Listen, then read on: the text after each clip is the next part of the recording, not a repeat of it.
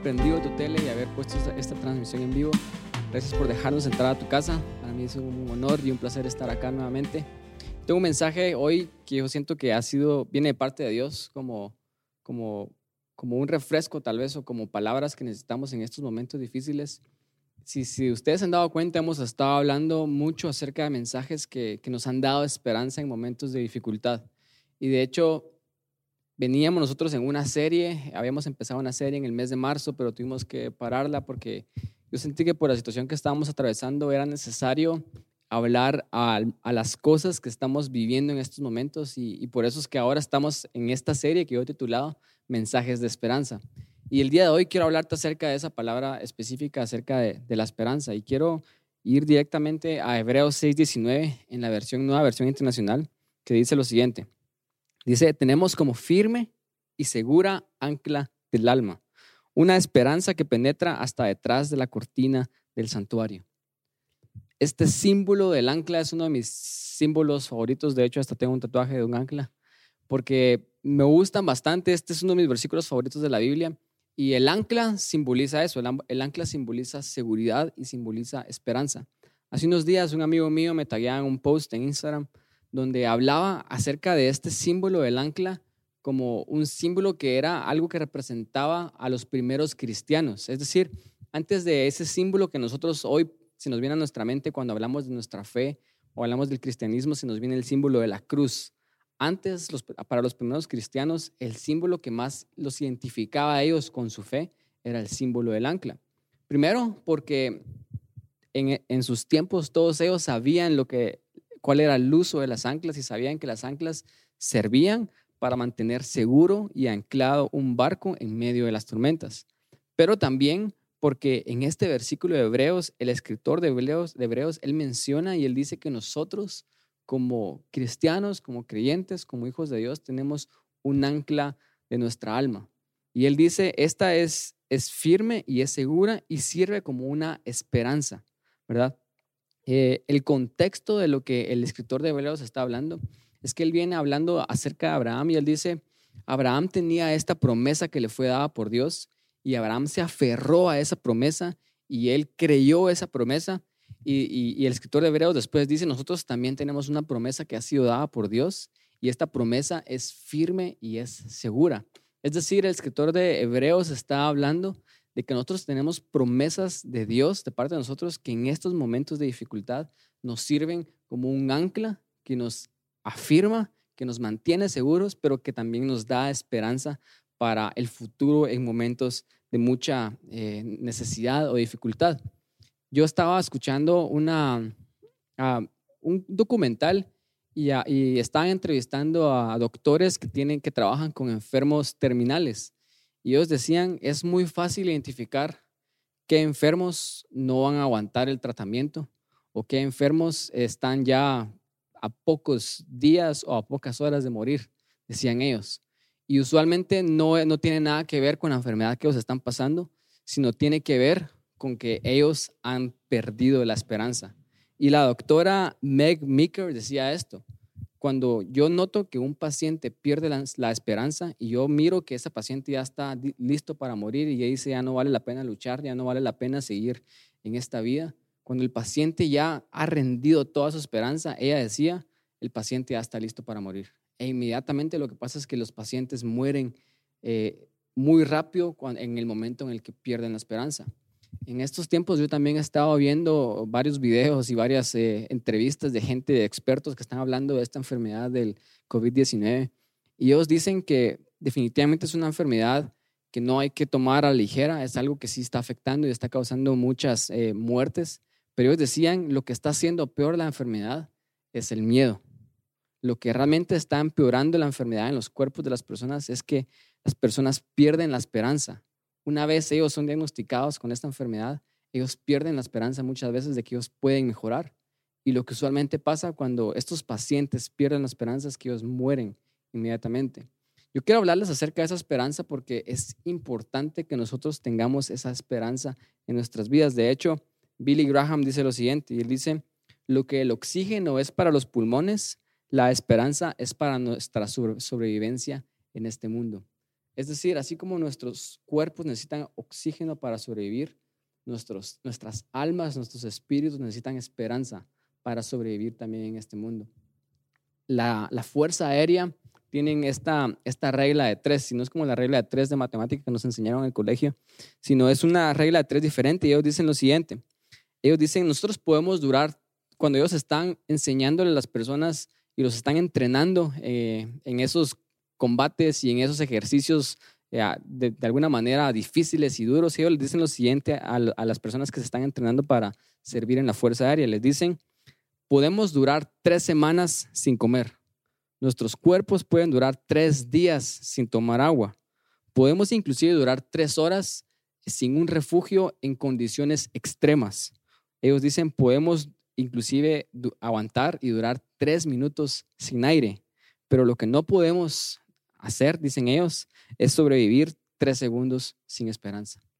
Porque ellos saben que el momento en el que sus soldados pierden la esperanza es en el momento en el que ellos están ya a pocos segundos de una muerte segura cuando se encuentran en estas etapas difíciles de la vida. Yo creo que la esperanza es eso que nos mantiene vivos en estos momentos. Así que yo quiero hablar acerca de esta esperanza y me parece increíble cómo el escritor de Hebreos relaciona que nuestra esperanza es como un ancla del alma, esa seguridad que nos mantiene seguros y nos mantiene firmes. Pero esto es lo que yo he aprendido de las anclas.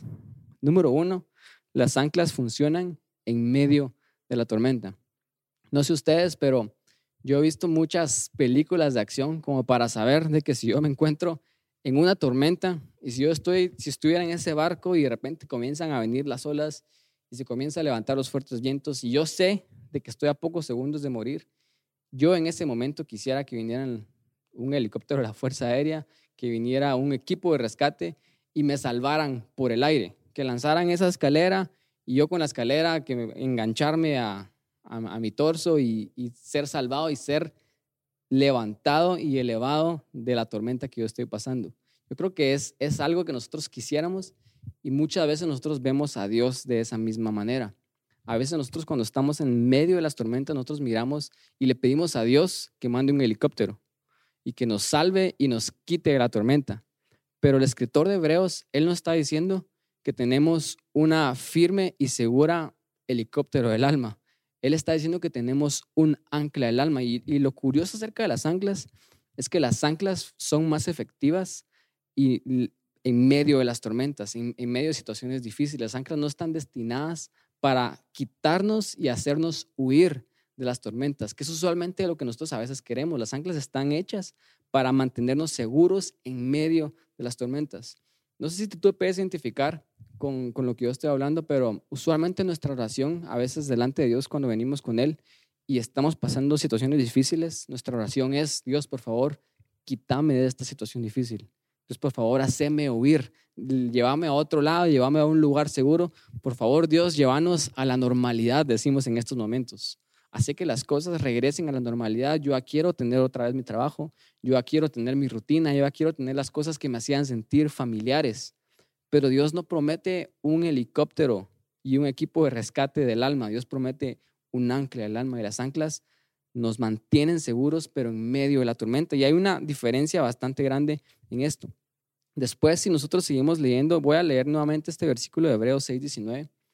Dice nuevamente, tenemos como firme y segura ancla del alma una esperanza que penetra hasta detrás de las cortinas del santuario y el versículo 20 dice lo siguiente, pongan atención, dice, hasta donde Jesús, el precursor, entró por nosotros, llegando a ser sumo sacerdote para siempre, según el orden de Melquisedec.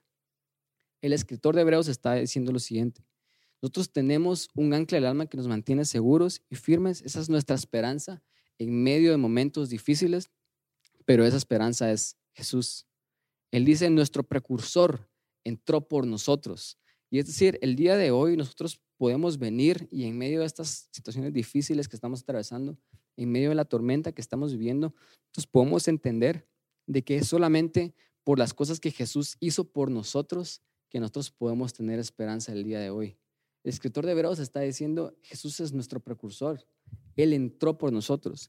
Y porque Él hizo esto y Él vino y murió por nosotros y Él hizo las cosas que nosotros tuvimos que haber pagado, es porque nosotros hoy podemos tener esperanza en cualquier situación que estemos atravesando. Pero Dios nos está hablando y nos está enseñando, nos está diciendo que Jesús es esa esperanza de nuestra alma, pero Él no nos quita de las tormentas. Él quiere dejarnos y mantenernos seguros en medio de las tormentas. Eso quiere decir que nosotros no estamos anclados para abajo, nosotros no, venimos y en nuestros barcos tiramos nuestra ancla para abajo, sino tiramos nuestra ancla para arriba. Estamos anclados al cielo. De hecho, si, el, si hay un símbolo del cristianismo que representara bien realmente lo que Hebreos está hablando, sería un ancla que está al revés, porque nuestra esperanza está en las cosas que Jesús hizo por nosotros y en porque Él venció a la muerte, porque Él venció a la cruz, porque Él venció al pecado, ahora podemos nosotros venir y tener esa esperanza que nos mantiene seguros en medio de los momentos difíciles.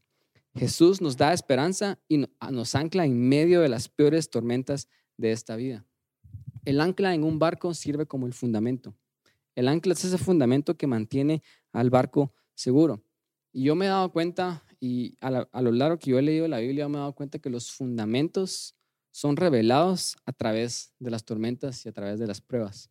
Jesús lo dijo de esta manera y él dijo, cuando viene el hombre necio, el hombre tonto y él construye su casa sobre la arena y vienen las tormentas y vienen los ríos y vienen los vientos y obviamente el fundamento de esa casa no es lo suficientemente sólido y la casa cae.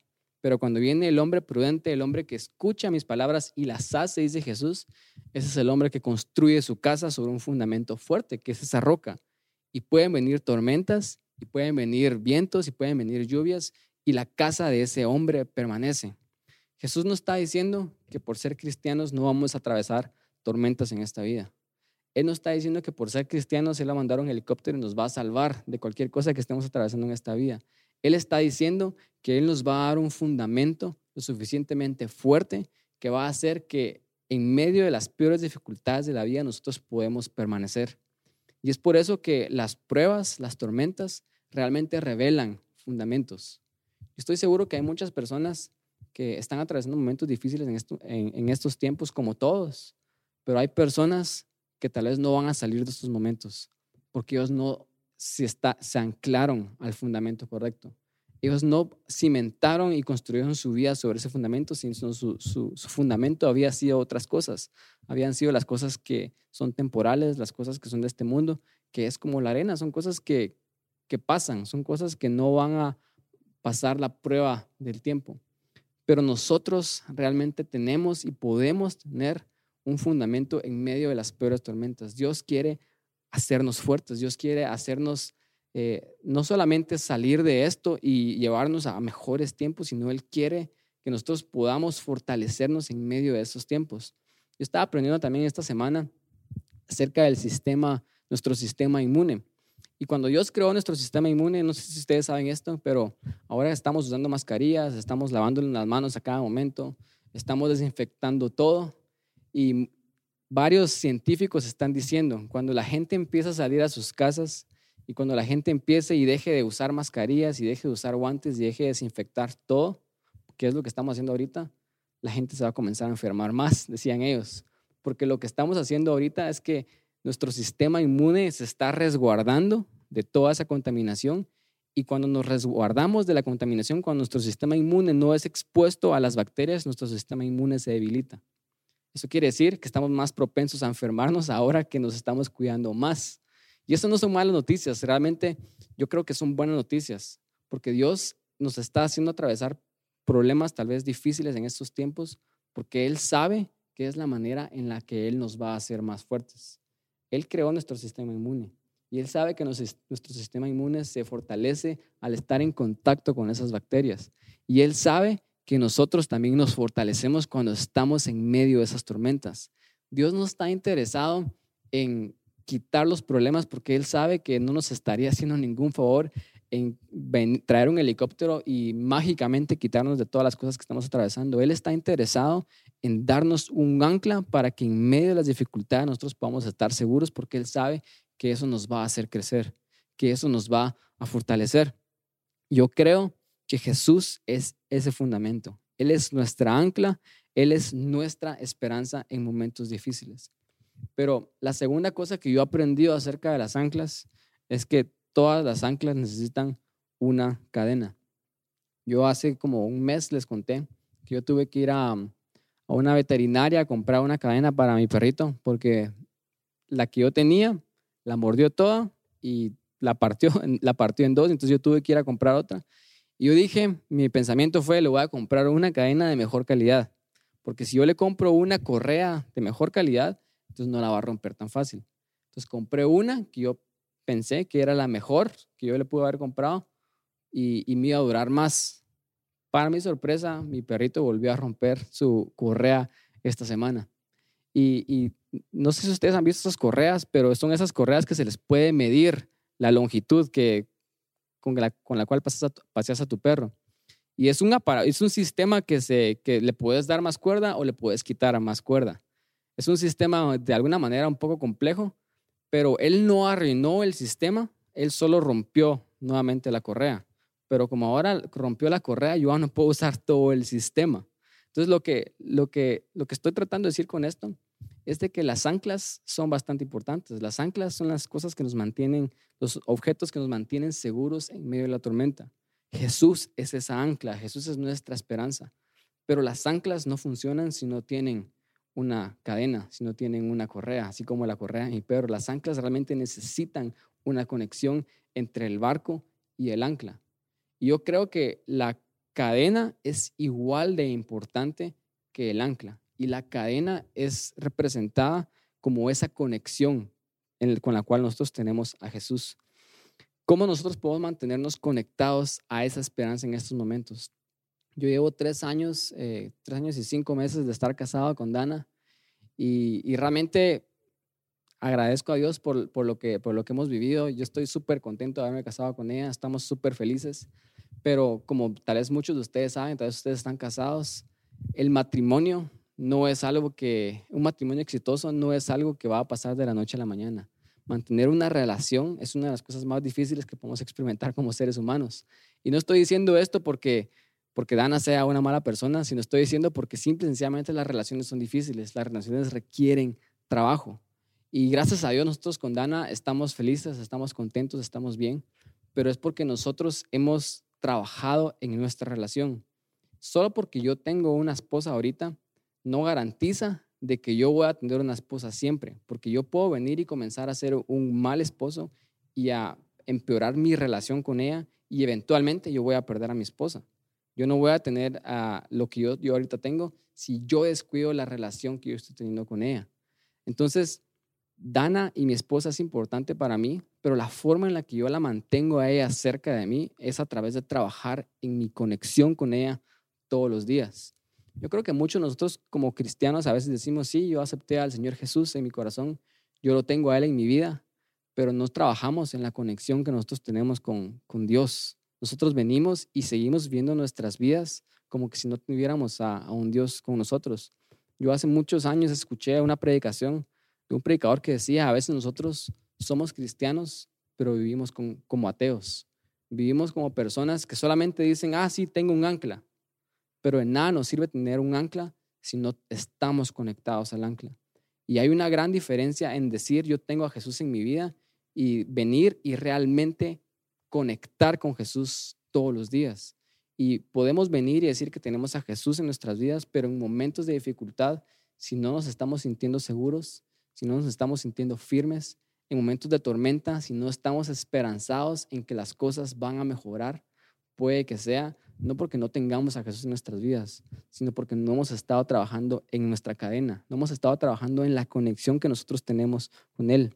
La conexión es igual de importante que el ancla. No existen las anclas inalámbricas, las anclas wireless. El día de hoy, nosotros vivimos en un mundo donde cada día, cada año, inventan algo para que los cables dejen de existir. Yo recuerdo que Apple ha sido uno de los innovadores en esto. Y este, hace unos años ellos dijeron, ya no vamos a sacar audífonos con, con cable. Y todos dijeron, ¿cómo no vas a sacar audífonos? Toda la gente usa audífonos y ellos empezaron a pasar a, usar audífonos inalámbricos y ahora esa es la norma. Eventualmente no van a existir cargadores de cable, eventualmente no van a existir nada de cables. Pero con las anclas yo creo que nunca va a pasar eso, porque las anclas siempre van a necesitar una cadena. Y nosotros igual necesitamos una conexión con Dios, necesitamos una conexión con Jesús. Yo creo que tal vez una de las razones por las cuales si estás escuchando esto y no te has sentido tan seguro en estos momentos difíciles, en estos momentos de tormenta, tal vez no te has sentido tan firme, tal vez has estado perdiendo la esperanza que tienes acerca de las cosas que Jesús dijo y te prometió que iba a hacer contigo, probablemente sea porque tu conexión con Él no ha estado, no ha sido la mejor conexión. Y no importa si nosotros tenemos un ancla, la cadena y la conexión es igual de importante. Quiero leer este versículo en Hechos 7:55 que dice lo siguiente. Dicen, pero Esteban, lleno del Espíritu Santo, él fijó su mirada en el cielo y vio la gloria de Dios y a Jesús de pie a la derecha de Dios. En este versículo están a punto y de hecho ya están apedreando a Esteban. Él fue el primer mártir cristiano, la primera persona que murió después de Jesús por el Evangelio. Y él estaba a unos pocos segundos de, morir y de ser apedreado, si no es que ya lo están apedreando en este momento. Pero en los peores momentos de su vida, en el momento de más dificultad, donde él estaba a punto de enfrentar una muerte segura, Esteban lleno del Espíritu, dice la Biblia, y pongan atención a esto, dice Esteban lleno del Espíritu, él vio al cielo. Él fijó su mirada en el cielo y vio la gloria de Dios y a Jesús de pie a la derecha de Dios. Esteban era una persona que tenía una conexión con esa ancla. Él realmente apreciaba, no solamente tenía a Jesús como su esperanza, sino él apreciaba esa cadena y esa conexión que él tenía con Dios a través del Espíritu Santo. Él estaba lleno del Espíritu Santo. Y en los peores momentos de su vida, esa conexión lo hizo ver a lo que realmente le pudo dar esperanza en estos momentos. Él vio y fijó su mirada en el cielo. Nosotros estamos conectados al cielo, nuestra ancla está anclada en el cielo pero es, creo yo, es una decisión que nosotros podamos venir e intencionalmente trabajar en esa conexión como Esteban lo estaba haciendo ahorita. No era casualidad que él en los peores momentos de su vida, él no mira a Dios y dice, Dios, ¿por qué? Él mira a Dios y él puede tener, entender con perspectiva lo que Dios estaba haciendo en su vida y él puede tener paz en estos momentos. Yo sé que él puede tener paz y él puede tener eh, algo sobrenatural en estos momentos tan difíciles porque al final, unos versículos después, él inclusive ora por las personas que lo están matando y él dice, por favor Dios, te pido que no les tomes en cuenta este pecado. Yo creo que nadie diría eso, sino solamente alguien que realmente está completamente conectado con esa ancla. Fue lo que Jesús dijo también en la cruz. Jesús era alguien que, él, es cierto, él era Dios, pero él como hombre, él dependió al 100% de la relación que él tenía con el Espíritu Santo. Y por la conexión que él tenía con Dios, él al final en la cruz también dijo lo mismo. Él dijo, Padre, yo te pido que no les tomes en cuenta este pecado que ellos están teniendo, al igual que Esteban, porque eran personas que vivían en conexión con el Espíritu Santo. Así que yo creo que las anclas son importantes, las anclas nos dan esperanza, Jesús es nuestra esperanza en estos momentos, pero nuestra relación con el Espíritu Santo es igual de importante. ¿Qué estamos haciendo nosotros en el día al día para incrementar esa relación con el Espíritu Santo? Si no estamos conectados con el ancla, de nada sirven las anclas. Yo quiero seguir leyendo eh, este capítulo de Hebreos porque sigue hablando cosas bastante importantes. Después el autor de Hebreos, él comienza a elaborar cómo Jesús es esta esperanza, Él es nuestra seguridad, Él es esta ancla del alma que nos da firmeza en momentos difíciles. Y él comienza a decir que Jesús es Melquisedec, que es un, es un sacerdote que se había representado en el Antiguo Testamento. Él es el sacerdote perfecto, él es el precursor, él pagó por nuestros pecados en la cruz del Calvario. Gracias a él nosotros tenemos un nuevo pacto y él comienza a hablar acerca de cómo Jesús es la esperanza perfecta, de cómo Jesús es lo que nosotros necesitamos en nuestra vida para cualquier situación de la vida. Pero después él viene y él llega al versículo 10 y quiero leer Hebreos 10 del 19 al 25. Y Hebreos dice lo siguiente.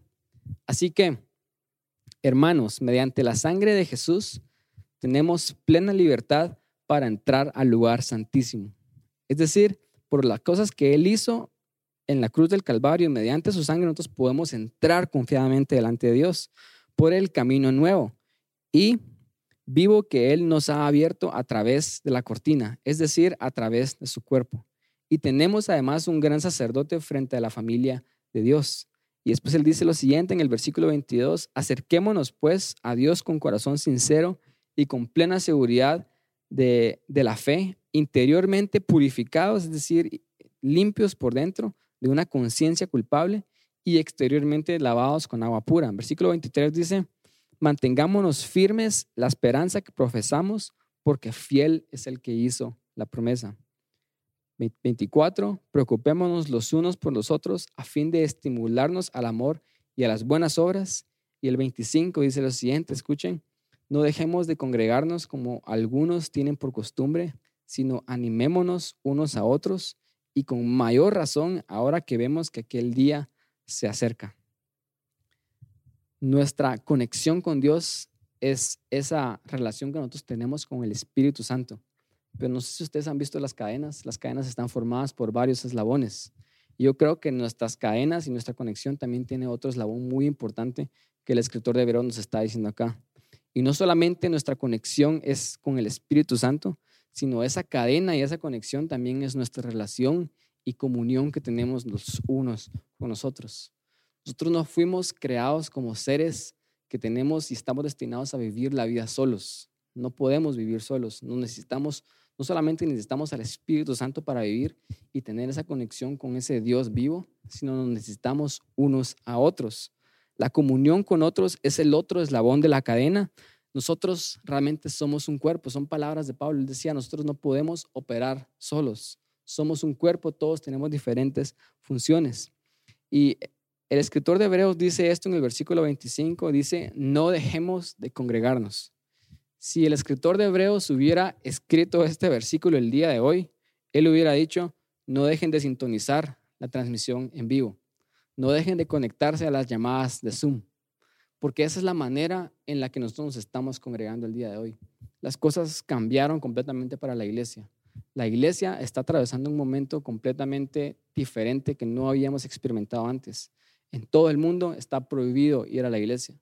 Y no sabemos cuánto tiempo más va a ser esto. Probablemente si las cosas empiezan a regresar a la normalidad en nuestros trabajos o en otros ámbitos de la vida, yo creo que las últimas cosas que van a regresar a la normalidad van a ser las reuniones eh, masivas, las reuniones donde varias personas pueden venir y congregarse y estar juntas, los eventos, los conciertos y definitivamente las iglesias. Yo creo que no es una prioridad ahorita de los gobiernos que las iglesias se reúnan.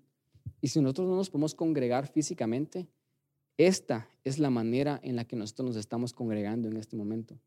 Por eso es que es importante venir y sintonizar la transmisión en vivo. Si antes creíamos que era importante ir a la iglesia, esta es la manera en la que nosotros estamos haciendo iglesia ahora. Si creíamos que era importante tener un grupo pequeño, un grupo con el cual nosotros crecemos semana a semana y compartimos la vida y nos animamos y nos apoyamos unos a otros, la manera en la que nosotros hacemos esto el día de hoy es a través de llamadas de Zoom.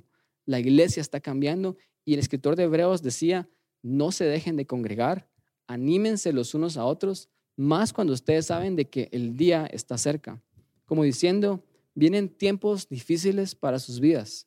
Vienen tiempos en los que ustedes van a necesitar ayuda, en los que ustedes van a necesitar el ánimo, los unos de los otros.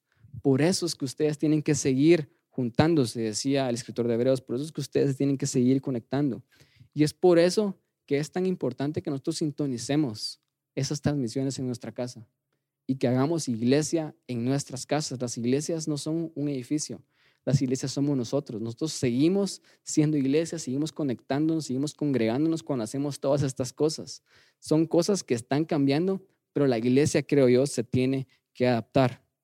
Realmente si queremos mantener esa cadena fuerte, si nosotros queremos mantener nuestra conexión fuerte a esa ancla y queremos estar seguros, queremos estar anclados, queremos estar esperanzados en los peores momentos de nuestras vidas, no necesitamos los unos a los otros. El secreto realmente es seguir sintonizando. El secreto es seguir conectándote a esa llamada, aunque no tengas ganas de conectarte. Tal vez estás cansado, tal vez a muchos nos ha tocado tal vez trabajar más en este tiempo de cuarentena y tal vez realmente hay momentos en los que realmente no tienes ganas de conectarte en una llamada, no tienes ganas de escribirle a esa persona, no tienes ganas de venir y sintonizar la transmisión en vivo, te quieres levantar tarde, pero el secreto, si realmente quieres salir de esta situación difícil y la tormenta que estamos atravesando todos, es seguir sintonizados, es seguir apareciendo.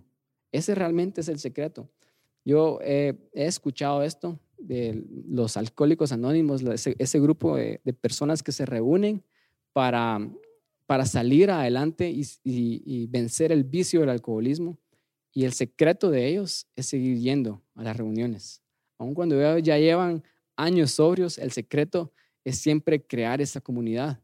Y no es por nada que Dios viene y nos dice que el escritor de Hebreos nos está hablando, nos está diciendo que tenemos que congregarnos, tenemos que mantenernos conectados, porque Él, es, él sabe que la conexión, la relación que nosotros tenemos los unos con los otros, es esa conexión a, la, a, nuestra ancla que nos va a mantener seguros. Yo no sé si ustedes saben acerca, eh, no, sé si ustedes han escuchado acerca de esto, pero la Biblia viene y compara a Dios en Apocalipsis como el león de Judá. De hecho, yo estuve investigando bastante acerca de leones esta semana y me puse a ver un par de documentales.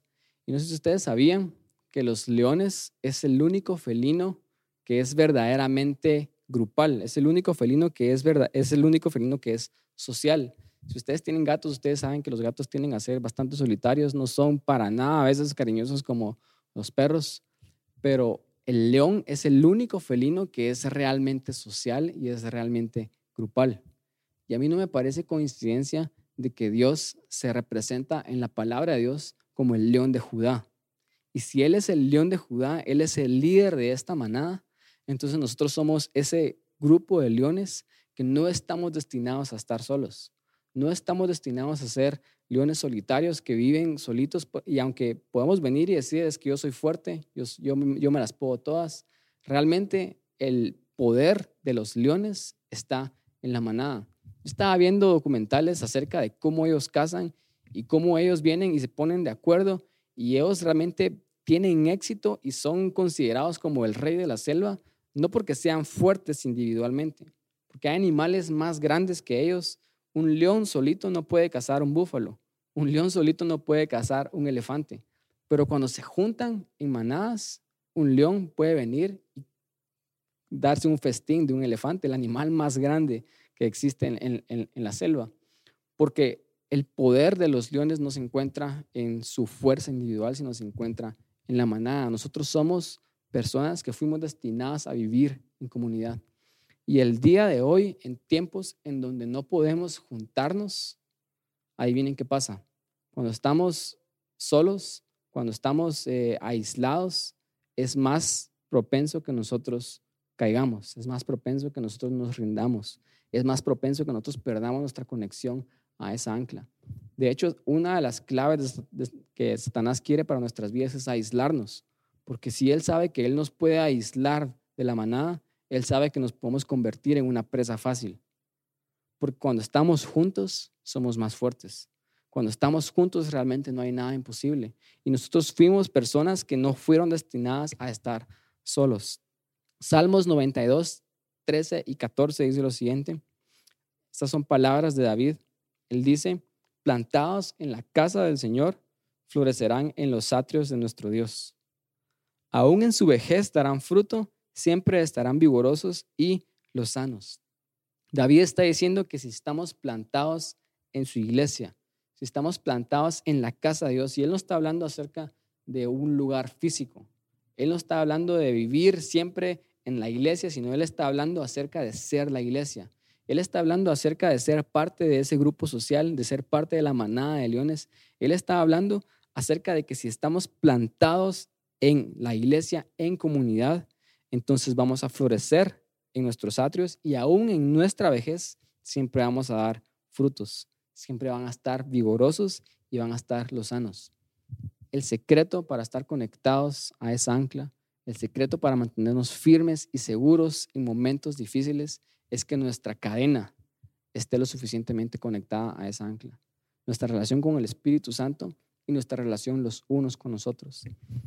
Si en este momento no has tomado tal vez como una prioridad el conectarte con otros dentro de la iglesia, yo creo que este es el tiempo para hacerlo. Este es el tiempo para entender que realmente las cosas cambiaron Y ahorita ya no, tal vez no vamos a, volver a congregar de una manera pronto o cuando nosotros quisiéramos regresar, pero la manera en la que nos congregamos es esta. La manera en la que nos podemos congregar en este momento es a través de una llamada de FaceTime, es a través de un mensaje de texto, es a través de una llamada de Zoom, es a través de sintonizar un live. La manera en la que nos conectamos es a través de llamar a alguien. Así que si no hemos estado tomando y poniendo esto como una prioridad en nuestra vida, creo que es el tiempo de hacerlo.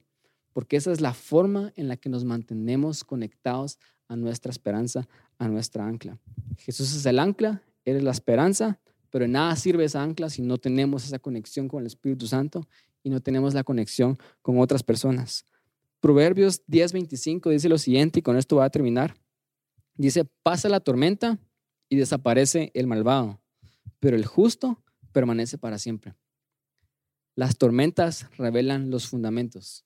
Muchas personas, creo yo, no van a sobrevivir lo que estamos viviendo en estos momentos. No en el sentido de que se van a morir, sino en el sentido de que esta situación realmente los va a traer para abajo espiritualmente, emocionalmente. Pero estos momentos de tormenta son los momentos de anclarnos a esa esperanza. Son los momentos de fortalecer nuestra cadena y fortalecer nuestra conexión con Dios, fortalecer nuestra conexión con Jesús. Pasa la tormenta y desaparece el malvado, pero el justo permanece firme para siempre. Quiero terminar nuevamente con esta frase de Billy Graham que dije al principio, que él dice, lo que el oxígeno es para los pulmones, la esperanza es para nuestra sobrevivencia en este mundo. Así que no perdamos la esperanza.